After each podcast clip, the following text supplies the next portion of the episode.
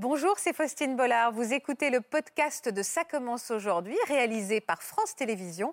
Bonne écoute à vous. Je suis expert psychologue euh, auprès, des tribunaux. On me demande essentiellement d'ailleurs de déterminer euh, une personnalité. C'est l'essence même de notre travail. C'est qu'est-ce qui a fait qu'à un moment donné, ça a basculé, une personne est passée à l'acte.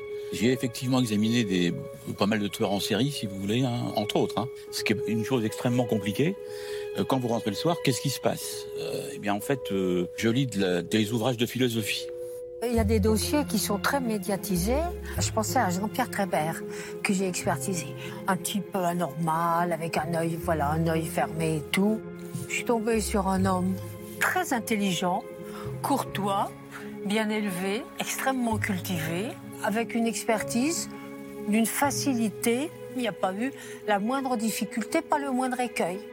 On doit déterminer si euh, la personne que l'on voit présente des troubles psychiatriques ou non. Petit à petit, j'ai fait un protocole pour essayer de tout cerner et de ne rien oublier. Quand je, rédige une expertise, je mets un casque et j'écoute de la musique celtique. Moi, je considère que la personne en face de moi n'est ni euh, coupable ni quoi que ce soit. C'est un être humain que j'essaye de, comprendre, qui, qui fait qu'il y a le respect de la personne, quels que soient les actes qu'elle a commis.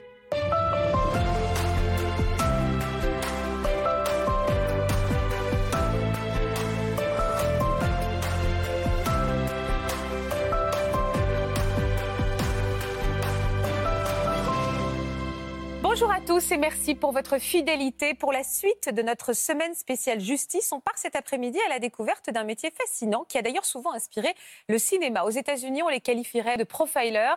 Ici, ils sont plutôt psychologues ou psychiatres. Leur mission, déterminer le profil d'un criminel ou encore aider les enquêteurs à démasquer un tueur en série, entre autres. Loin des clichés, ils vont nous expliquer comment ils, ils évaluent la dangerosité d'un criminel pour permettre à la justice de rendre son jugement. Merci à eux trois d'accepter de partager leur grande expérience avec nous et bienvenue à tous dans Ça commence aujourd'hui. Bonjour Michel.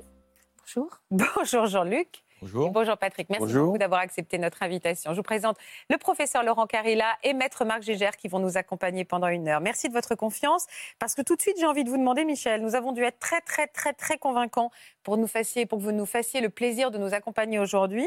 Euh, pourquoi vous avez accepté alors? J'ai accepté parce que Robin, qui m'a appelé, a été adorable. Il m'a appelé cinq fois quand même. Hein. Quand même, on vous a harcelé alors. Donc j'ai fini par céder à sa demande. Mais c'est vrai que je ne suis pas habituée euh, à venir sur des plateaux de télévision. Ce n'est pas mon quotidien. Je, suis plus à l'aise euh, en, en prison parfois, sauf à la prison de la santé, parce qu'à la prison de la santé, il y a des souris. Et, j'ai une pas panique des, des, souris. Vous êtes plus, j'aime beaucoup cette phrase. Vous êtes plus à l'aise en prison que chez nous et pas à la santé parce qu'il y a des souris. On va essayer d'inverser les, d'inverser les choses. Euh, Jean-Luc, je sais qu'on vous n'aimez pas hein, tous qu'on utilise ce mot profiler. C'est vrai qu'on le voit beaucoup dans des séries télé. La réalité est autre. Comment vous me parleriez de votre métier? Comment vous me qualifieriez, votre métier? Ben, Je suis expert euh, psychologue euh, auprès, auprès des tribunaux. Mhm. on me demande essentiellement d'ailleurs de déterminer une personnalité, l'organisation de la personnalité. Est-ce qu'il n'y a pas des éléments, j'allais dire, dans la personnalité qui auraient pu participer notamment un passage à l'acte criminel. Hein, c'est euh, l'essence même de notre travail. On nous demande aussi de savoir si effectivement il y a une, potentialité de récidive, par exemple.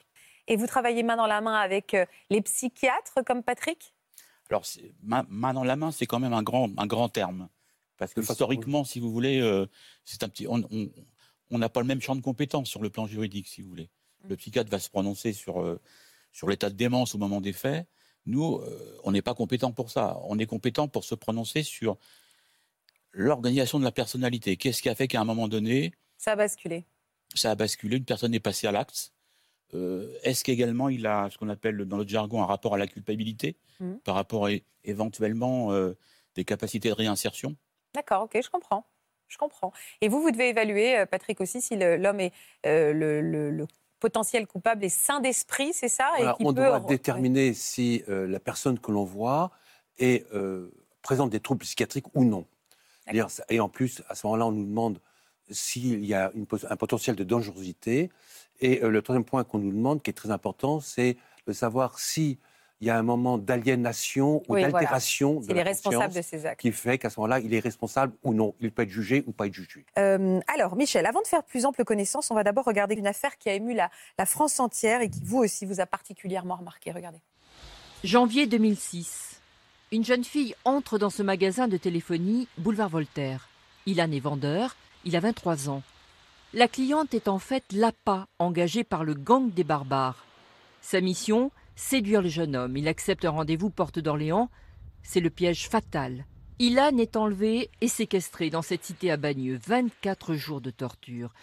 Très vite, le gang des barbares se manifeste. Photo d'Ilan supplicié et demande de rançon 450 000 euros. La police décide de ne rien rendre public, mais le temps passe et le calvaire d'Ilan continue. 24 jours plus tard, le gang se débarrasse d'Ilan agonisant sur cette voie de chemin de fer. Michel, je vous sentais ému en voyant ces images. Alors, ce que je dois dire, c'est que beaucoup d'entre nous, nous avons expertisé les uns ou les autres euh, les individus de cette bande, puisque c'était une bande. Euh, moi, j'ai expertisé deux, éléments de cette bande. C'était pitoyable. C'était des, gamins, euh, des gamins complètement immatures, sans aucune culture, sans aucun respect pour personne, en échec scolaire, euh, à moitié toxico, euh, vivant à droite à gauche, avec euh, des carences dans tous les domaines. Oui. Euh, ce qui s'est passé est absolument. Enfin, J'en suis sortie bouleversée. Bouleversée. Un des deux m'a dit Mais non, mais moi j'étais gentil avec lui. Un jour, je vais même donner, je, je vais même donner un morceau de mon sandwich. Par contre, il était, le jeune euh, Ilan Halimi était brûlé tous les jours avec des, cigarettes. Enfin, il a vécu, il était nu dans une cave. Il faisait très froid. Enfin, c'était quelque chose d'effrayant. Et ces deux, gamins, c'était des gamins, ils avaient 17, 18 ans, 20, 20 ans peut-être, avaient, un âge mental euh, de, de 7 ou 8 ans, euh, avaient pas du tout, n'a pas du, n'ont pas du tout, du tout réalisé la gravité de ce qu'ils avaient fait. La mort d'un homme, ça ne les concernait pas. Et ils sont sortis, ils sont sortis de prison maintenant, puisqu'ils ont tous eu des peines inférieures à 10 ans, sauf Ofana qui a été condamné à la perpétuité. Mais tous, les, tous ceux qui étaient avec lui sont déjà sortis de prison. Je suis sûre qu'ils sont sortis comme ils sont rentrés. Ils repartent dans leur banlieue. euh, et ils on n'a pas de, on n'a pas de point d'ancrage. On n'a rien pour. Vous n'avez pas de prise. on n'a rien. Et vous, on vous rien. en- on est, on est face à un espèce de vide, un vide intellectuel, un vide de raisonnement, un vide d'appréciation d'une situation. Ils, ils n'auront tiré aucune expérience de la mort de ce garçon. Ils n'auront tiré aucune expérience de leur procès. Et euh, j'ai vraiment été très très mal après. Je crois que c'est effectivement un des dossiers qui m'a qui m'a marqué. Et vous, Jean-Luc, comment vous faites pour euh, décompresser après? Alors moi, j'ai effectivement examiné des, pas mal de tueurs en série, si vous voulez, hein, entre autres. hein. Oui. Euh, c'est évident que Comme Francis Saulme, Pierre Chenal j'ai toujours l'habitude de dire qu'ils ne respirent pas le même oxygène que nous, si vous voulez. Donc il faut décompenser sérieusement après. Euh, moi, j'ai des rituels. Alors, des rituels.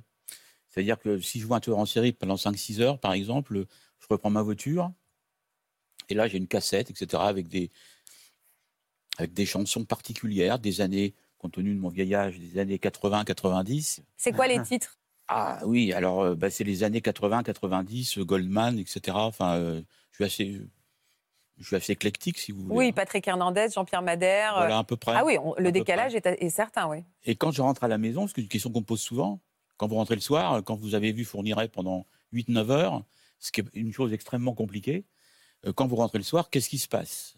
Eh bien, en fait, je lis de la- des ouvrages de philosophie, D'accord. parce que ça me permet de prendre de la hauteur, de prendre de la distance par rapport à ce que j'ai ressenti, si vous voulez. Mm, mm. J'ai eu aussi euh, l'occasion de rencontrer euh, quelques tueurs euh, multirécidivistes, puisque le terme tueur en série n'existe pas en droit français.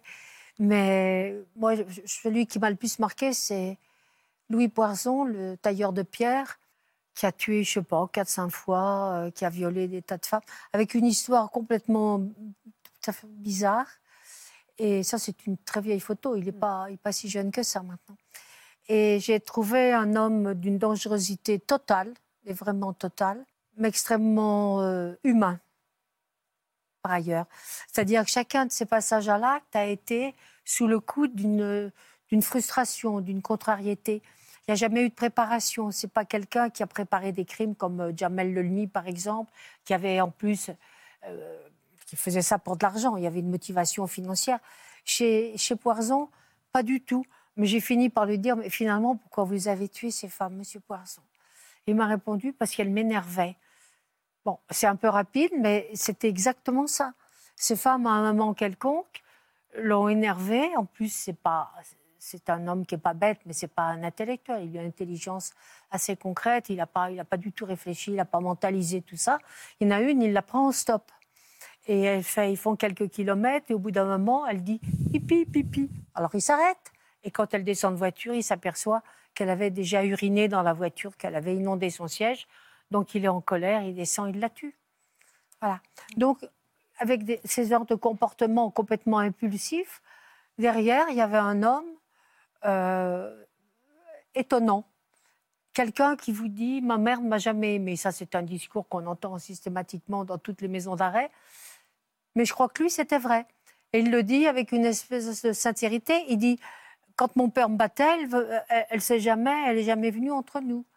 Ou alors il dit Elle n'a jamais mis mon, ma photo sur le buffet de la salle à manger. Vous voyez, des choses qui sont des détails euh, concrets, euh, des choses pratiques. J'ai trouvé chez cet homme toute une part d'humanité et je me suis dit que si euh, s'il avait été pris en charge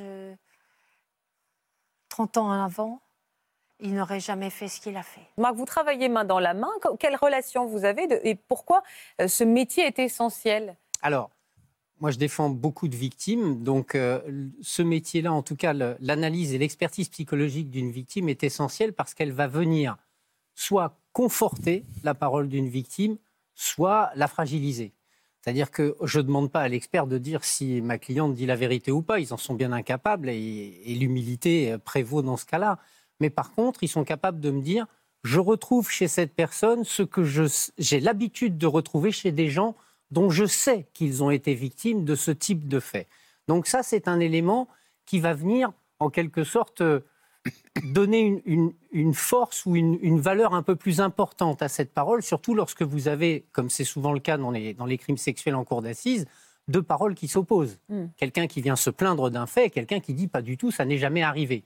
Donc dans ces cas-là, il faut bien mettre en mesure la Cour et les jurés d'avoir euh, des indications pour savoir vers qui pencher. Bah oui, sinon c'est parole contre parole. Si vous avez une expertise de, de, victime qui va dans le sens, pas de la véracité, on, on est bien d'accord, on peut plus dire crédibilité sauf à se faire tuer. Fiabilité des propos. Voilà, fiabilité des propos et surtout congruence des propos avec le comportement. Ça, c'est très important.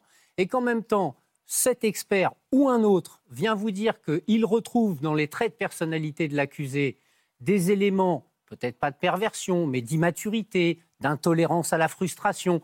Tout ça sont des éléments qui viennent en quelque sorte, ça fait comme un faisceau d'indices hmm. qui vient apporter des éléments qui permettent à une cour d'assises de, trancher. Et puis après, les avocats que nous sommes, on fait aussi un peu, pardon de le dire comme ça, mais notre cuisine. Je, ris toujours de voir certains avocats qui vont sur un rapport de 15 pages prendre une ligne et demie parce que c'est la ligne et demie totalement sortie du contexte qui finalement va peut-être un peu dans leur sens et à essayer de faire dire à l'expert pendant une heure et demie en cour d'assises que c'est ça l'essentiel, que le reste n'a aucune importance. Voilà, bon, ça, c'est un peu le jeu, la joute oratoire. Bah oui, ça vous parle. Ça vous parle, Patrick, Bien sûr. Ça arrive parfois. Et euh, un mot sur ces rituels de mise à distance. C'est nécessaire dans ces métiers, oui, absolument nécessaire. Oui, chacun après a ses mécanismes euh, de défense entre guillemets, d'adaptation aux choses. Donc oui, chacun va s'adapter. Vous écoutez de la, musique des années 80-90, vous... C'est quoi les critères de, de, stabilité pour pouvoir faire ce métier Jean-Luc Patrick, il faut, moi, pour essayer de. D'abord, j'ai une famille qui me paraît équilibrée. J'ai une femme qui a, supporté mon métier, qui a supporté de vivre même à un moment donné à l'hôpital psychiatrique avec moi. Euh, j'ai trois enfants qui sont euh, super, enfin, j'ai aucun souci avec eux. Et puis, euh, j'ai un peu, pas, vraiment des rituels, mais par exemple, quand je rédige une expertise, je mets un casque et j'écoute de la musique celtique. Ah bah vous voyez, visiblement, il y a de la musique pour tout le monde. ça me soulage. J'adore le bignou, j'adore euh, la Ah ouais. trombarde. Donc on a le bignou, et, les années ça 80. me, et ça me permet d'écrire beaucoup plus vite. Alors, j'ai un protocole pour les expertises. Sous l'extrait, j'ai créé, je sais pas, j'ai vu co- combien de milliers d'expertises, je ne sais plus, mais enfin plusieurs milliers. Et petit à petit, j'ai fait un protocole pour essayer de tout cerner et de ne rien oublier. Alors, on, a des oublis, bien sûr, on ne cerne pas tout, on n'est pas omnipotent, on n'est pas on est tout puissant, mais on essaye de, de faire quelque chose qui tienne la route et qui permette à des béotiens en médecine de comprendre ce qu'on est en train d'écrire. Parce que même si euh, j'ai des connaissances en droit qui sont, on va dire, un peu pointues, je considère que, que ce soit les juges d'instruction, les procureurs, ça, sont des ânes battés en médecine, même s'ils voient, bon, ils ont lu plein d'expertises. C'est parce qu'on lit d'expertise Pas devient métier, médecin. Voilà. Donc chacun dans son domaine, et on essaye de, petit à petit de, de faire quelque chose qui puisse, je dirais, nous sécuriser. Mhm. C'est vrai que aller en prison, c'est pas quand même guilleret. Là, j'étais la semaine dernière à la santé. C'est pas un endroit que, que, que j'affectionne. Bah, les souris. Et en plus, maintenant, on paye le, le- le- le- le parking très cher devant, pour- pour- euh, même pas dans la rue, mais plus loin euh, sur le boulevard, pour, pour aller en prison. Enfin, je plaisante, mais euh, Il n'y a pas des parcs, il n'y a pas des stationnements gratuits? non, Ah, pas pour l'instant. D'accord. Pas pour l'instant. On, on va revenir maintenant sur vos cas marquants euh, à vous, Jean-Luc. Vous avez expertisé donc de nombreux criminels, dont plusieurs tueurs en série, même si ce mot n'existe pas dans le code pénal. Vous nous disiez. On va regarder euh, ces archives et on en parle juste après. Francis Holm, cinq fois condamné pour meurtre, dont deux fois à perpétuité, est l'un des plus inquiétants tueurs en série présumés français. Grand, méticuleux, celui que les experts psychiatres décrivent comme un alcoolique proche de la débilité, mais jamais sa dangerosité n'a été décelée. Michel Fourniret et Monique Olivier vont comparaître devant les assises des Ardennes. Michel enlève et tue sa première victime, Isabelle Laville, en décembre 87. Alors que Fourniret doit bientôt sortir de prison, c'est finalement sa femme qu'ils font craquer. Elle accuse son mari de neuf meurtres. Il finit par avouer à son tour au commissaire Fagnard sept meurtres qu'il décrit cliniquement et froidement. Devant moi, lui n'a jamais manifesté aucun remords. Pierre Chanal. L'histoire d'un impossible procès. Celui d'un militaire soupçonné de huit assassinats. Pierre Chanal est condamné à 10 ans de réclusion uniquement pour la séquestration et le viol du jeune Hongrois. Devra à nouveau comparaître devant une cour d'assises. À la veille de l'audience, Pierre Chanal se sectionne l'artère fémorale. Les familles ne sauront jamais comment ont disparu leurs enfants. Pour que je comprenne bien, Jean-Luc, la chronologie, euh, à quel moment vous, c'est-à-dire que, est-ce que parfois vous avez pu être impressionné ou, euh, comment vous dire, un peu euh, euh, paralysé par l'ampleur d'une affaire C'est-à-dire que, par exemple, quand on se retrouve face à Francis Holm ou Michel Fourniret, euh, la- on va dire toute le- la pression médiatique rajoute à la pression de votre métier. Non, non, non. Enfin, je réponds à votre question. Oui, c'est ça, oui, oui, j'entends, j'entends, j'entends. Très Et- spontanément, ce serait peut-être le contraire. C'est-à-dire que ça me motive encore plus, en fait. Tout à Puis, fait vous savez, il y a des dossiers qui sont très médiatisés et dont l'expertise est très facile. Oui, c'est pas corrélé, oui. C'est pas lié. Par exemple, les, excusez-moi, Oui, madame, les, prie. les- les personnages là qui viennent de défiler sur votre écran euh, en- m'ont m'ont reçu de façon très courtoise. C'est tout à fait étonnant. Toujours très C'est-à-dire aimable. qu'il y, a une- il y a une espèce de fantasme comme ça au niveau de la, de la population qui fait que ce sont des monstres, etc. Euh, voilà, on, on va être mangé à quelle sauce? Pas du tout. Ils, Et sont, c'est compliqué, ça ils sont très courtois. Tout à Et fait. c'est compliqué, ça, de se surprendre à les trouver courtois, Pas du euh, voire euh, à avoir pas de la sympathie, Mais mais, on n'est pas la une forme justice. d'empathie. Il n'y a pas. de- en- On n'est pas la justice, on ne juge pas. Tout à fait. Non, mais ça, c'est très important. En même temps, moi, j'ai aucune fascination pour ces gens-là. Aucune fascination. Euh, simplement, euh, leur courtoisie me permet de mettre en place tout, tout un protocole d'interrogatoire, etc., Exactement. qui fait qu'à un moment donné, euh, on, on essaie un petit peu de trouver des clés de leur personnalité pour après expliquer, en quelque sorte. Et à chaque fois que, que je vois ce type d'émission par rapport aux tueurs en série, de plus en plus, je pense aux familles des victimes, si vous voulez. Oui, je comprends.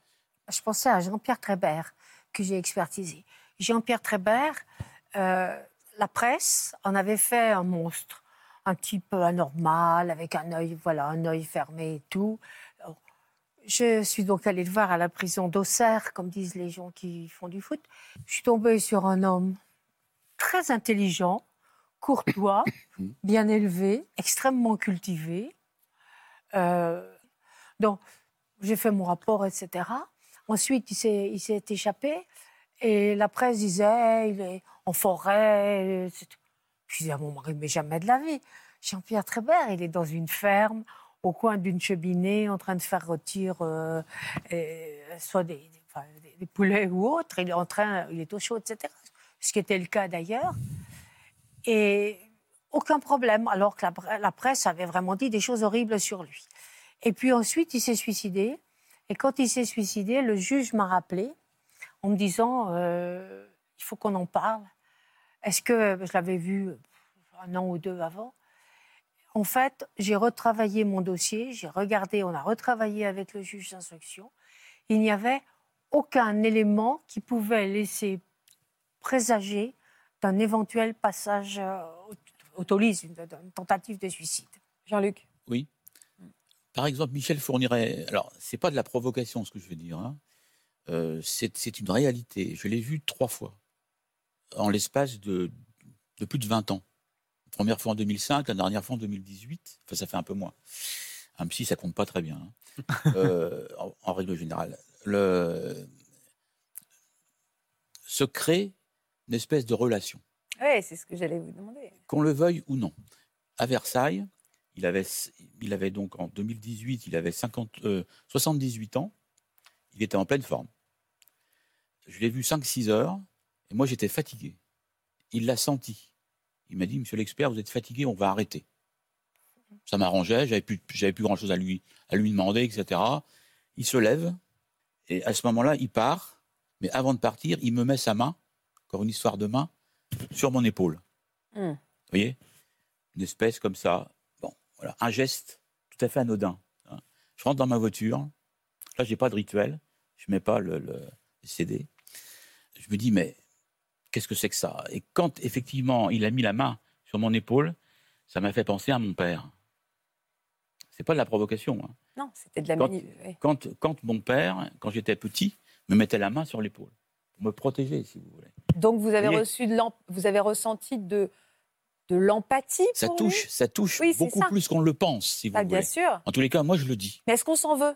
Est-ce que derrière on se dit je peux Oui. pas ressentir ça vu, Ah, le monstre que c'est? J'avais une culpabilité terrible. Oui, voilà, c'est ça. Terrible. Il On faut est en faire quelque tiraillé, chose en fait. après. Mais euh, voilà, en tous les cas, ça, c'est un fait. Vous voyez? Alors, euh, ce type de personnages, ce sont de grands manipulateurs. hein. Euh, et c'est pas parce qu'on est expert qu'à un moment donné, On se laisse pas avoir. on peut pas se faire manipuler. Moi, je dis Bien plutôt le contraire, si vous voulez. Oui, ce qui est difficile parce que nous on le voit, nous on les voit à distance sur du papier glacé entre guillemets, donc c'est très facile de les haïr puisqu'on est au on, on ne connaît que leurs faits et gestes. Vous, on parle en effet de six heures d'entretien. Et Il puis- y a en effet un lien quoi qu'il arrive qui se crée. Et puis, c'est important Bien pour vous de les haïr. Pour nous, absolument pas. Si, si on arrive soit de façon très docte, soit effectivement en portant un jugement immédiatement, ça sert absolument à rien. Ils vont nous éconduire, peut-être, ou alors euh, on n'aura pas la quintessence de l'expertise. Et, et parfois, l'empathie euh, que vous pouvez développer dans ces entretiens ont des conséquences euh, dans votre vie à vous derrière? Il y a une étanchéité ou pas? Alors, là, là, j'ai récemment écrit un livre là-dessus. Je m'expose davantage, si vous voulez, tout, tout simplement parce que, euh, effectivement, il y, a, y beaucoup moins d'étanchéité hein, qu'on peut le penser. Il il y en a beaucoup moins. La passion du mal. Quand, quand on voit ce type de personnage, on, on y laisse des plumes, pour dire les choses plus simplement, si vous voulez. hein. on y laisse des plumes. Et, euh, et notamment par rapport à sa vie privée. hein. En tous les cas, c'est ce que je raconte dans le livre. Ouais. Euh, moi, j'ai 70 ans, je continue, à, je continue à travailler. Et si on me propose euh, là, euh, dans les semaines qui viennent, de- d'examiner un autre tueur en série, euh, j'y vais. Donc c'est la passion. hein. J'y vais. C'est plus que ça. c'est c'est- je pense, je pense. hein. Euh, Il n'y a pas de, il y a pas de divan psychanalyste là, mais Si, si. il y a, y un Et puis psychiatre. aussi, et puis là aussi, euh, c'est une sorte d'addiction, si vous voulez. Oui. Mais vous savez, même si on a une certaine, euh, même parfois une certaine sympathie pour l'un de nos clients criminels, ça n'empêche pas de garder au plan affectif la bonne distance. La neutralité bienveillante qu'on apprend en université, je crois que c'est là que c'est là qu'on l'applique. Vous êtes retrouvé face à cette situation, vous, Patrick, Oui, parfois? j'ai eu un, comme ça un, criminel que j'avais expertisé et j'avais été le, quasiment le seul avec lequel il avait, il avait bien voulu parler. Et euh, aux assises, lorsque je l'ai posé, j'ai dit, en fin de compte, c'était quelqu'un de courtois, voire sympathique. Dire ça, euh, alors que l'avocat entendait, c'était fumer à côté d'un baril de dynamite et d'essence qui fuit. Parce que alors là, l'avocat est rentré dans une espèce de, de furie qu'on imagine un peu les, les plaidoiries de Tixine Villancourt ou d'autres grands comme ça. Lui, il était un peu nul, mais c'est pas grave. Et euh, qui, en fin de compte, il disait c'est un scandale pour la famille de dire qu'il est sympathique, enfin, tout, tout- tout- des trucs. Il fallait qu'il parle, voilà. Mais c'est vrai que moi, j'ai rencontré des, des, des- on va dire, des détenus qui ont été qualifiés de criminels ou comme ça, qui avaient un abord qui, était, qui pouvait être sympathique. Donc il faut se méfier un petit peu aussi. Il faut, on, on- on a toujours, du- on garde du recul, on, on réfléchit quand même. Mais il y a des, des- des entretiens qui se font très aisément. Et cette personne dont je parlais, je crois que j'étais un des seuls, euh, un, des seuls intervenants avec qui il a bien voulu parler. Voilà, bah, je ne peux pas dire qu'il était antipathique, je ne pouvais Ah pas dire qu'il était ça, ouais. non courtois, je, pouvais- je disais une vérité. mais- Mais, La- la, la- partie civile, à ce moment-là, euh, qu'est-ce que Je comprends que ça dit soit inaudible. C'est inaudible pour les victimes, bien sûr. Ah oui, mais, euh, en c'est une réalité. voulez- Ah oui, oui, j'entends. Il y, a- y toujours un recto inverso au personnage. Il y a, euh, c'est un peu euh, les personnages janusiens. Il y en a un Mm. qui, qui fait la grimace, l'autre qui, rit. Ben, c'est pareil. L'être Ah. humain est fait de facettes. Mais aux- évidemment, aux assises, chaque mot euh, revêt une importance qui devient totalement démesurée. Moi, j'ai souvenir d'avoir vu. Il y a euh, en gendarmerie une cellule qui est une cellule un peu de profiler. C'est-à-dire qu'en fait, ils essayent de retracer les profils en fonction des faits. Et j'avais eu une affaire qu'on a appelée l'affaire du, du violeur des balcons, un violeur euh, en série qui avait violé 12 ou 14 personnes avec toujours le même modus operandi. Et une jeune femme qui était expert arrive à la barre et utilise un terme qui fait bondir tout le monde parce que personne n'avait compris. Elle dit il rentre dans la catégorie des violeurs gentlemen. Imaginez ce Ouais, que l'impact que ça a pu avoir. Mais en fait, ça, ça correspond à une nomenclature pour eux. Soit un violeur utilise la violence et est à ce moment-là quelqu'un qui est extrêmement violent et dangereux, soit il utilise la persuasion, et c'est dans ce sens-là qu'elle voulait dire gentleman. C'est pour ça qu'il faut faire très attention quand on est un spécialiste ou un expert, parce que les mots qu'on peut utiliser, le vocabulaire qu'on emploie, n'a pas la même signification que dans le langage commun. Et là, ça peut, ça peut donner des explosions absolument incroyables. C'est pour ça qu'il faut avoir un langage très, très clair, très précis, parce que, bon, les avocats, vous êtes super bien informés, et j'appréhende souvent vos questions en cours d'assises, je les prépare d'ailleurs à l'avance, mais souvent les magistrats sont de très jeunes magistrats qui sortent de l'école de magistrature, qui n'ont aucune euh, formation, qui n'ont jamais quitté l'école, hein, finalement, et qui n'ont aucune formation au niveau psychologique. Et je crois que c'est important de- d'exprimer les choses en termes clairs, précis et quotidiens. Jean-Luc? Oui, il y a un psychanalyste qui a écrit un ouvrage qui s'appelle Les mots pour le dire. Oui. Le- le- la difficulté, par exemple, euh, je vais simplement prendre le terme intentionnalité. C'est un terme que j'utilise beaucoup euh, dans euh, ma déposition à la barre de la cour d'assises. Mais moi, quand je dis intentionnalité, ça veut dire niveau de conscience. L'avocat général, il entend préméditation. Oui, bien sûr.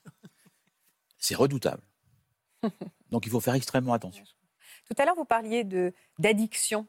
Euh, qu'est-ce qui vous euh, qu'est-ce qui vous rend addict dans votre travail? Et est-ce que on peut parler même de quelque chose de chimique, c'est-à-dire que quand vous rencontrez Michel Fourniret ou c'est euh, un autre homme de ce type euh, avec un parcours, on va dire euh, euh, aussi compliqué, est-ce que il y a quand même un- il se passe quelque chose même de physique? Vous parlez même la peur, euh, vous dites même je suis sortie de là avec encore un petit peu le, le- le- la sensation de sa main sur mon épaule. C'est ça qui rend accro, c'est ces moments extrêmes? Oui, je pense que c'est. Enfin, en tous les cas, ça y participe. Oui, c'est ça. Mais je pense aussi qu'il y a tout un chacun a une histoire spécifique, particulière, qui n'est pas comparable Ouais, ouais. une par rapport à l'autre. Moi, si vous voulez, quand j'étais quand j'étais petit, euh, je prenais je prenais mon vélo, j'allais voir ce qui se passait chez les autres. Curiosité comme ça, compte tenu éventuellement de, de- j'étais d'une famille très nombreuse, etc. Et j'avais pas l'impression que qu'on s'occupait beaucoup de moi dans ma famille. Mais ça, c'est une névrose banale, si vous voulez, euh, voilà. Et puis j'allais voir ce qui se passait chez les autres. Depuis 40 ans, je suis mandaté pour la justice pour Pour aller voir. ce qui se passe chez les autres. Par exemple, rédiger une expertise de, de 40 ou 50 pages, parce que ça nous arrive. Oui, mais je Maître. Mais j'en suis persuadé. Parce que de temps en temps, on nous dit, mais vous avez vu mon client cinq minutes, etc. Ça, c'est la tarte à la crème Oui. habituelle qu'on sert aux experts quand on n'est pas d'accord sur leurs conclusions. Voilà, voilà, voilà. Mais c'est une tarte à la crème. hein. Vous avez c'est ce toujours la possibilité de demander une contre-expertise. Bien évidemment. Mais d'ailleurs, je n'utilise pas ce genre de stratégie. J'aime bien quand vous vous disputez un peu comme ça et que vous réglez vos comptes sur un plateau. Non, c'est va normal. encore, là, ça va encore. Non, non, là, je ça va. plaisante, je plaisante. Mais J'ai j'ai un avis un peu contraire. Oui, dites-moi. C'est-à-dire que moi, j'ai pris le principe pour l'expertise comme, comme une autopsie, quasiment. C'est-à-dire qu'on fait un examen clinique approfondi. Et lorsque, quand j'étais en première année de médecine, à euh, rue des, euh, Saint-Pères, etc., euh, il y avait, on faisait, il y avait des tables de dissection, on regardait. On regardait pas, on faisait pas attention si euh, la personne qui était là était une femme qui était jolie, vilaine, vieille, jeune, etc. Parce qu'on s'intéressait à quelque chose d'autre. Et donc, on a une espèce de forclusion. De... Et je pense que dans l'expertise, c'est un peu la même chose. C'est-à-dire que on laisse, moi, je laisse mes sentiments à l'extérieur de, de- de l'endroit où je vais. Et c'est pour ça que j'ai- créé une espèce de, protocole qu'un interne un jour m'a repris pour écrire sa thèse, où euh, euh, le protocole, je suis un protocole, où j'essaie de ne rien oublier et de ne pas euh, mettre des tartines de choses inutiles. Donc, en, arrivant comme ça, on a, je dirais, une certaine distance qui fait que les émotions, en fin de compte, elles sont un peu de côté. Elle reste au placard. C'est ça. Elles les- restent un peu au placard. Je crois que c'est fondamental. Enfin, pour moi, c'est Oui. fondamental. Quelles sont les qualités nécessaires pour faire votre métier? D'abord, connaître un peu le terrain, connaître le, avoir des bases suffisamment solides. C'est pour ça que moi, personnellement, j'ai fait euh, un DESS de criminologie après avoir euh, passé euh, mon DESS de, de- de- de psychiatrie. J'ai fait de la criminologie. Et puis, j'ai fait des formations avant, et puis un peu de médecine légale. Mhm. C'est pour ça que peut-être que il y a une- peut-être une espèce d'analogie dont je parlais tout à l'heure. Qualité humaine, alors. Voilà. Et, et puis, surtout, rester, moi j'allais dire, neutre, mais avec une, un peu avec une empathie quand même. C'est-à-dire que on- on- on- moi, je considère que la personne en face de moi n'est ni euh, coupable, ni quoi que ce soit. C'est un être humain que j'essaye de, de comprendre. Oui, que vous autopsiez, a- dont vous autopsiez toujours eu le- l'âme. Le, le côté humaniste qui, qui fait qu'il y a le respect de la personne, quel- quels que soient les actes qu'il a commis. Quels sont les criminels qui vous ont les plus marqué, vous, Patrick? Moi, il y en a un qui m'a beaucoup marqué, c'était euh, l'histoire d'Alfred Petit, qui m'a beaucoup marqué. Vous me la rappelez? Alfred Petit, c'est quelqu'un qui a été euh, arrêté, qui avait tué euh, un couple. Il avait découpé la femme en morceaux et il avait mis le feu à la grange avec le mari dedans. Et c'était quelqu'un qui avait été dans la police, Mhm. qui, avait, qui s'est fait beaucoup d'i- d'inimitié dans la police. Et euh, il a vu des. Il lui, cherchait un petit peu des, histoires. Et euh, à un moment donné, il a commis euh, ses crimes, ou il ne les a pas commis. Il faut savoir qu'il avait des connaissances de boucher, et son père était euh, ancien policier, était devenu boucher. Donc tout le monde s'est posé la question de savoir si le père n'était pas intervenu. Et Alfred Petit, ce qui était assez curieux, c'est qu'il portait le prénom de son père et sa sœur portait le prénom de sa mère. Donc c'était quelque chose qui était très f- fermé. Ils étaient, du coup, euh, il n'était pas loin d'être sot. C'est lui que j'avais tr- dit qu'il était courtois et euh, limite sympathique parce que il avait, il avait accepté de, de- de me parler parce qu'il avait, j'imagine, ressenti que je, je n'allais pas euh, euh, le juger, mais simplement essayer de comprendre ce qui s'était passé. Et après, il est- après le jugement, il s'est suicidé en prison. hein. Il s'est pendu en prison. C'est pour ça Est-ce que, que j'en vous parle avez- plus librement maintenant parce que euh, Il plus n'est plus là. Est-ce que parfois euh, vous avez pu subir des agressions euh, de victimes? Des agressions Pas des agressions, mais est-ce que des victimes ou est-ce que des parties civiles ont pu parfois, euh, euh, parce que vous, oui, être mécontentes de vos Moi, expertises? ça m'est jamais arrivé. Oui, oui, oui. Moi, ça m'est jamais arrivé. Alors, tout à l'heure, on parlait de la, la langue française est riche. hein. C'est-à-dire qu'avant Doutreau, on parlait de crédibilité. Après Doutreau, on n'a plus le droit. Fiabilité des propos. Oui, comme la langue française est riche, on, on va remplacer de façon très hypocrite, en quelque sorte, le terme de crédibilité par le terme de fiabilité, cohérence, authenticité. Alors, à partir du moment où effectivement on est amené, et ça c'est essentiellement, je m'en excuse, mais c'est essentiellement le, le champ de compétences de l'expertise psychologique. hein. Tout à fait. Mm. Hein, on nous pose une question très précise par rapport à ça. Euh, à partir du moment où, effectivement, à la barre, c'est la parole de l'un contre la parole de l'autre, comme vous disiez, maître, tout à l'heure, quand l'expert dit effectivement, ça me paraît peut-être pas très authentique, euh, je vous prie de croire que au niveau de la, de la partie civile, Ouais. c'est pas clair. Ouais. En général, on part relativement rapidement pour répondre à votre question. C'est en fait, si vous voulez, c'est le- la, la vraie, la vraie difficulté, à mon sens. Vous parliez de la richesse de la langue française, c'est qu'on a fait, nous, les praticiens du droit, on a fait dire à un vocabulaire ce qu'il ne disait pas. Oui, tout à fait. Quand on disait crédibilité, quand les experts disent crédibilité, ça veut dire que quand il dit ce qu'il dit, il sait ce qu'il dit. Il est crédible. Il est c'est crédible. pas forcément la vérité. Mais Mais- ça ne veut pas dire qu'on doit le croire. Ah oui, oui, mais nous n'avons pas ces Tout à fait. là Et voilà, mais et, et nous, on a eu le, on a eu le défaut, et je le dis et je le confesse bien volontiers, de s'engouffrer dans cette espèce de vulgarisation à tort du propos pour faire croire aux gens que les experts disaient il faut le croire, il est crédible, il faut le croire, alors que ça n'a rien à voir.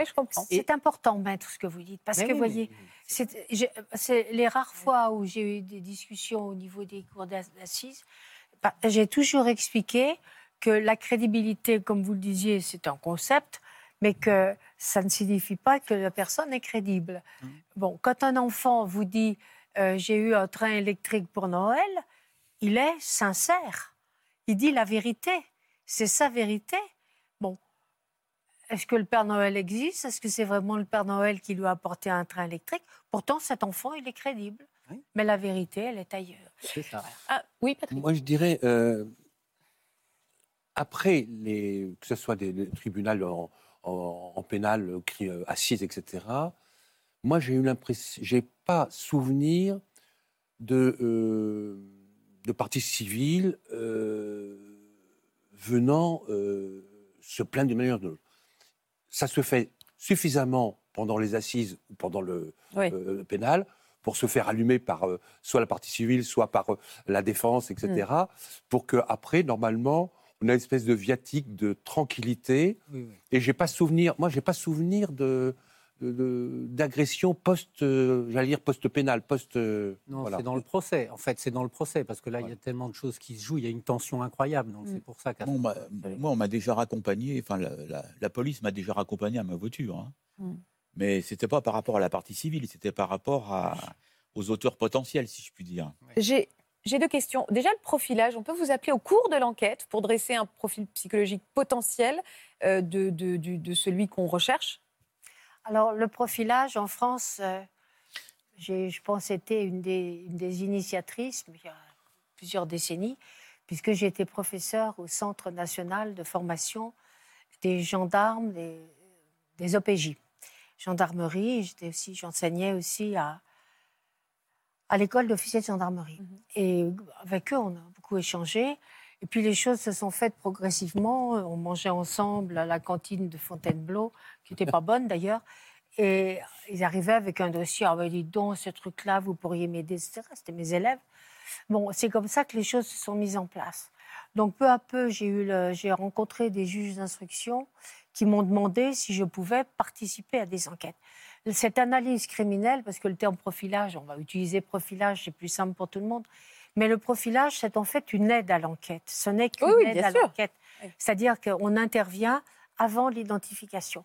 Je dois reconnaître honnêtement que j'ai eu, j'en ai fait beaucoup, j'ai dû en faire, euh, je sais pas, peut-être 60, je crois 70, j'avais compté. Je suis pas très sûre du chiffre. Certains ont débouché sur des résultats positifs avec l'identification de l'auteur, et puis d'autres, on, avait, on savait que c'était telle personne qui était coupable, avec la, avec, euh, la police ou la gendarmerie, mais on n'avait pas les éléments concrets, les preuves matérielles pour, euh, pour l'affirmer. Ah oui, Et puis, il y a d'autres cas où ça a permis de déboucher sur l'identification d'un auteur ou au contraire de, de, de dire celui-ci, non, ça ne peut pas être lui, c'est vraiment sa personnalité ne peut pas du tout coller avec ça. Donc c'est très intéressant. Puis on a eu des échecs flagrants. J'avais travaillé avec euh, le juge d'instruction de Paris et la crime, la brigade criminelle de la préfecture. On avait travaillé sur euh, l'horrible meurtre de la petite Cécile Bloch. Euh, par quelqu'un qu'on n'arrivait pas à identifier, qu'on vient d'identifier puisque c'était le grêlé. Et c'était un policier, donc on a, il avait les informations presque avant nous. C'était très difficile. Et on, on- on s'est aperçu en travaillant, il n'y avait toujours pas à l'époque, il n'y avait pas du tout les, les logiciels, le Salvac, hein, le, le rapprochement. Je ne suis pas sûre qu'il marche bien d'ailleurs. Enfin, ça, c'est un autre débat.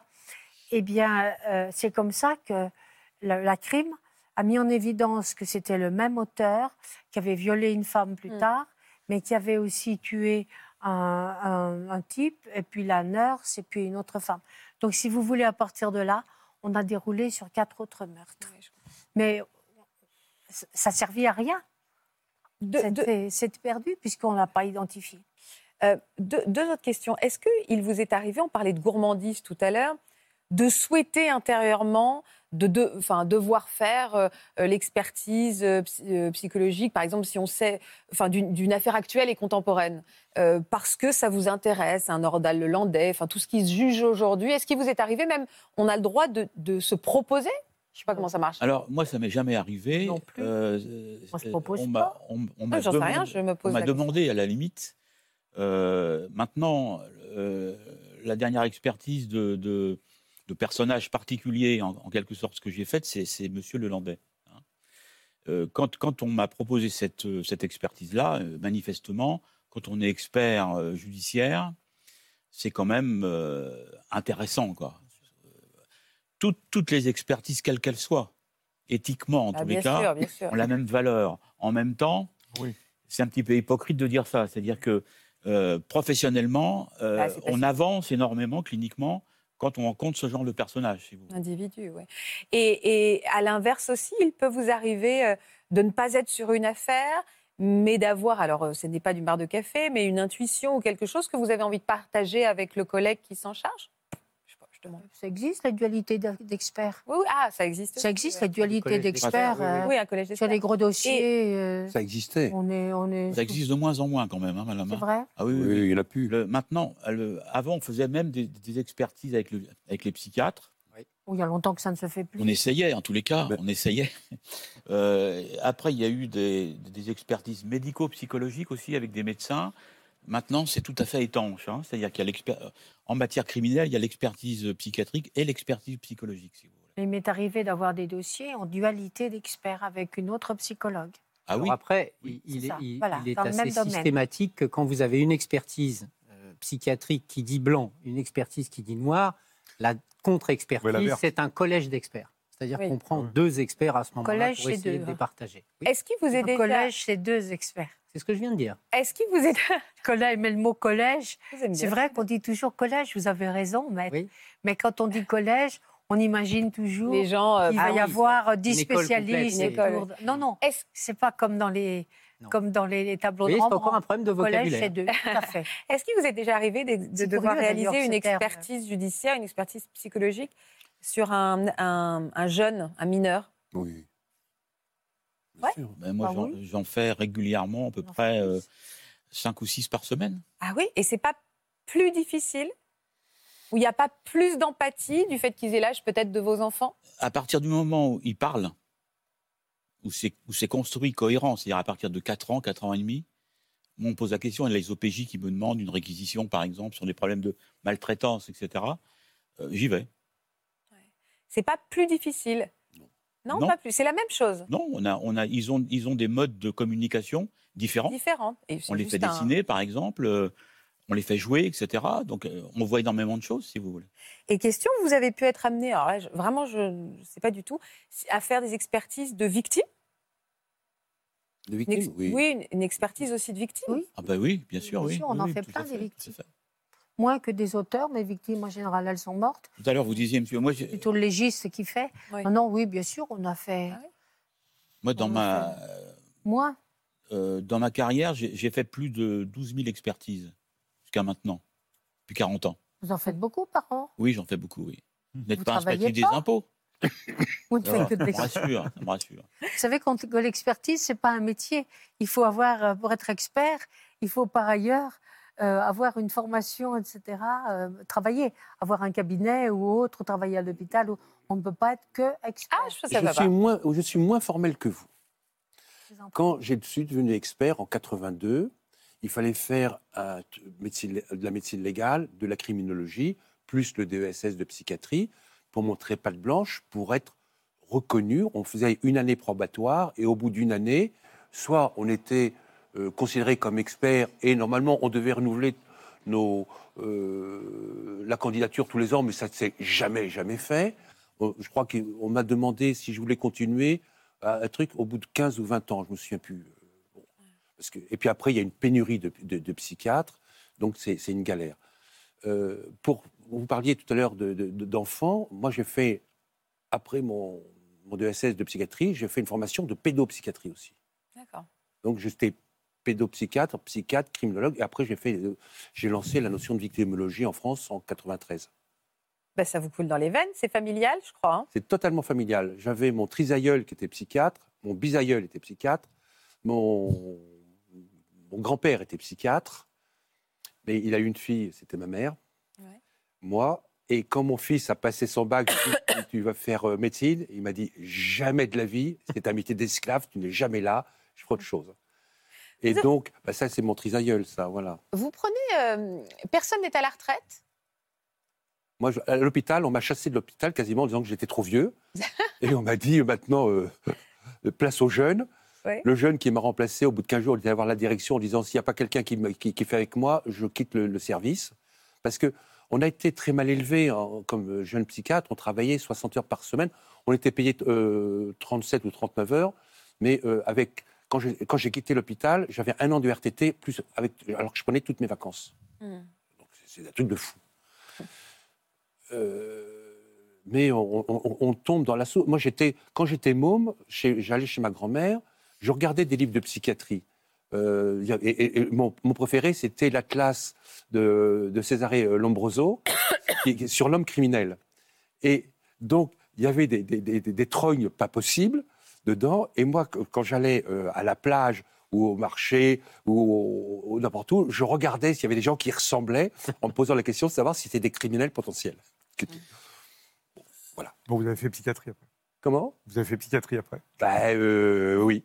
Michel, vous avez écrit un livre sur, euh, sur les criminelles féminines approchées par euh, un expert femme. Est-ce que le travail est différent quand, euh, quand on expertise une femme ou est-ce que vous avez pu constater qu'en effet, il fallait voir les choses sous un autre angle? Pourquoi vous en êtes surprise et pourquoi avoir décidé d'en faire un livre? Je ne vais pas me faire des copains. Mais je, je pense qu'en tant qu'expert femme, on se laisse beaucoup moins rouler par une femme que les experts hommes. Il faut toujours tendance. Ah bah vous voyez, Patrick est d'accord. Moi, je, moi je, j'ai- enfin, c'est c'est une boutade, hein, mais euh, je dis souvent qu'un expert, euh, c'est comme un ange. Ça n'a pas de sexe. Ce qui est faux. Ce qui est faux, évidemment.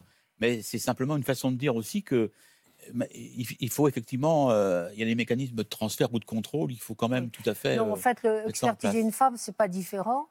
Moi, j'ai fait ce, ce- ce bouquin parce que la fac, euh, à l'époque, j'enseignais à Paris 2 à Sas. Mon patron, le professeur Robert, m'avait demandé de, de, de travailler un peu sur ce thème parce que l'université Paris 2 Assas produit des choses intéressantes et que j'avais, je me suis dit, bah, je vais réunir mes dossiers femmes. Et c'est comme ça que j'ai fait ce bouquin, qui est un bouquin grand public. Je dis souvent qu'on le lit dans le TGV entre, entre Paris et Lyon.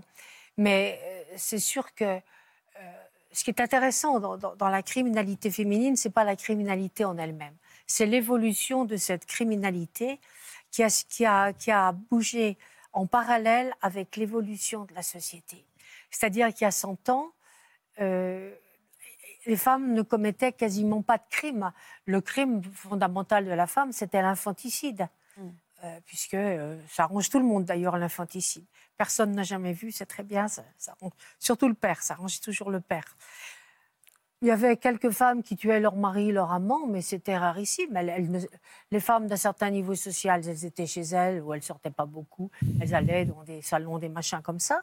Les femmes qui travaillaient, c'était, c'était à l'époque, c'était des véritables esclaves. Elles travaillaient euh, sept jours par semaine, euh, c'était terrible, elles n'avaient pas tellement l'occasion. Il y a eu les empoisonneuses, certes. Depuis 1850, euh, je ne sais plus exactement, 1850, le- l'arsenic est maintenant détecté dans, détectable, donc euh, il, est pas, il est très peu utilisé. Mais les femmes se sont mises à évoluer comme les hommes. C'est-à-dire qu'actuellement, euh, le mode opératoire des femmes ressemble complètement au, mode, opératoire, des... hommes. Actuellement, 25% des femmes incarcérées le sont pour des agressions sexuelles. Hmm. Ah On n'imagine pas. 25%, c'est 25% des femmes. Sur leurs enfants, sur d'autres euh, femmes, etc. etc. Moi, j'ai été très étonnée d'avoir des dossiers, euh, non pas de femmes pédophiles ou incestueuses, puisque ça, on sait, mais d'avoir des femmes agresseurs sexuels sur d'autres femmes, des, viols d'autres femmes. J'ai été, j'ai été surprise au début. Bon, maintenant, j'en ai eu plusieurs. On s'habitue à tout, même, même à l'horreur absolue. Mais c'est vrai que c'était quelque chose d'étonnant. Et actuellement, euh, les derniers dossiers, les femmes, elles tuent comme les hommes. Elles tuent avec une arme à feu, elles tuent, euh, elles tuent avec des armes blanches, euh, il y a des femmes terroristes, etc. C'est ça, cette évolution qui est tout à fait étonnante. Jean-Luc? L'augmentation de la criminalité féminine, le taux de criminalité féminine est très supérieur à celui des hommes. C'est-à-dire que le taux de criminalité des femmes monte plus vite que celui des hommes. Moi, je ne suis, pas très étonné. Je suis pas très étonné. On ne vous rattrapera pas parce que vous êtes encore loin devant. Il y a quand même une augmentation considérable de la criminalité féminine. Jean-Luc Oui, ça me paraît tout à fait pertinent ce que, ce que vous dites par rapport à ça.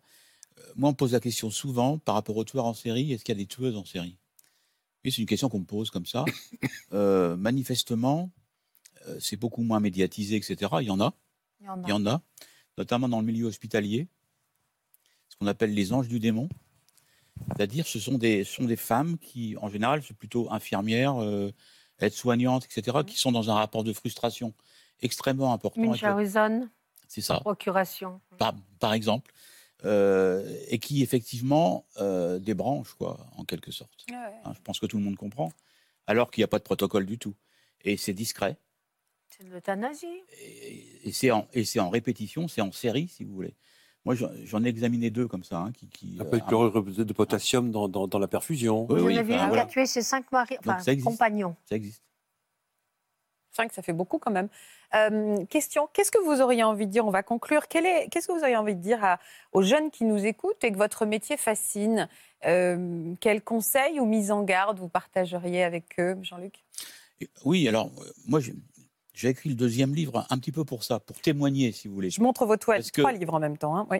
Parce qu'en fait, c'est il y a une raréfaction des, des experts et c'est contradictoire parce qu'il y a de plus en plus d'affaires. Donc manifestement, il va y avoir un gros problème. Mmh. Euh, moi, le message que je ferais passer, d'une part, c'est de dire aux jeunes experts, euh, on ne fait pas de l'expertise pour gagner de l'argent. Ah non. C'est aussi très important à indiquer on fait, on fait de l'expertise parce qu'on est intéressé cliniquement, professionnellement, si vous voulez, mmh. par l'autre, en quelque sorte. Maintenant, euh, il faut absolument que, effectivement, il y, ait, effectivement des. Alors, il y a de plus en plus de formations quand même. Hein. Il, y a, des DU de criminologie un petit peu partout euh, qui, font que maintenant les psychologues se forment davantage. ils ont leur cinquième année, le Master 2 en criminologie. Si je peux me permettre, moi, à mon époque, ça n'existait pas, quoi, si vous voulez. Hein. Euh, mais c'est quand même très, très, très très important. Je, trouve, moi je donne des cours euh, là dans un DU, je trouve qu'ils sont, euh, très bien formés.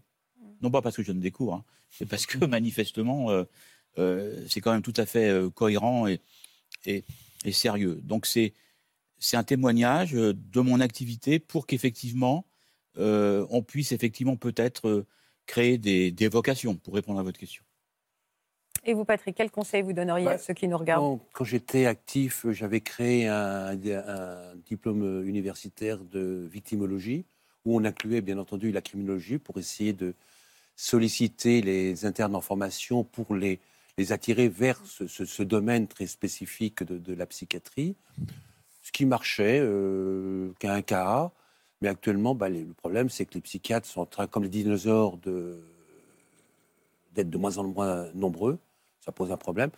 Et puis, euh, il y a de plus en plus de difficultés pour pouvoir faire des expertises en milieu hospitalier.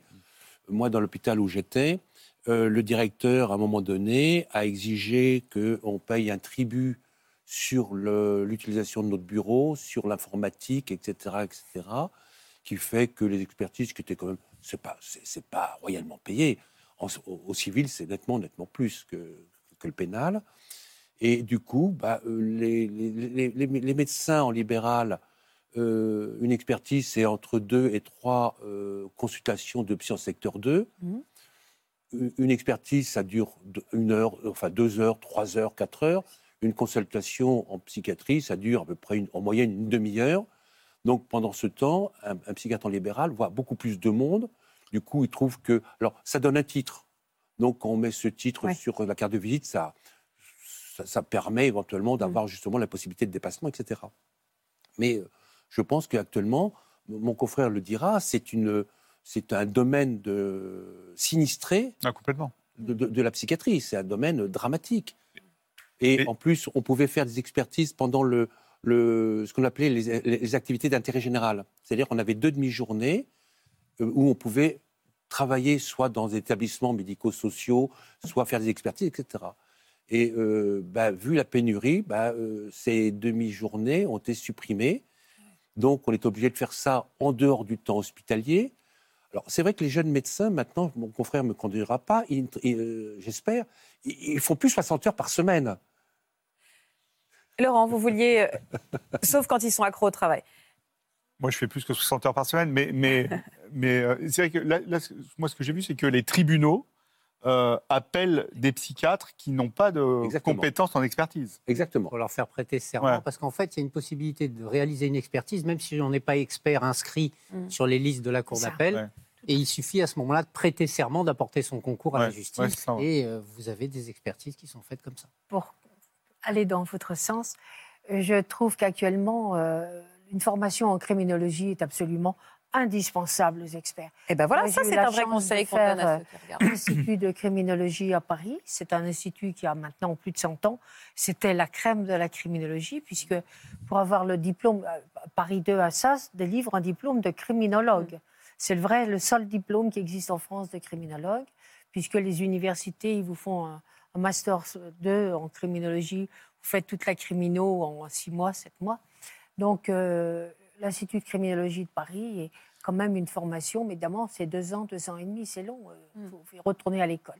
Mais je crois que c'est vraiment Indispensable. indispensable. Et puis, on apprend tellement de choses, notamment en criminalistique, les scènes de crime, les empreintes, les traces.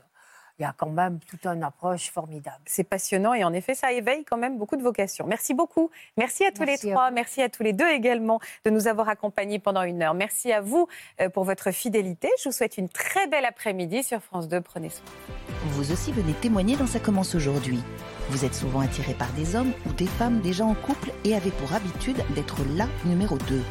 Plusieurs hommes ont déjà quitté leur femme pour vous ou à l'inverse, aucun de vos amants n'a tenu ses promesses. Pour une autre émission, vous entretenez une relation étonnante avec celle qui était la maîtresse de votre mari ou celui qui était l'amant de votre femme. Si vous êtes concerné, laissez-nous vos coordonnées au 01 53 84 30 99 par mail ou sur le Facebook de l'émission.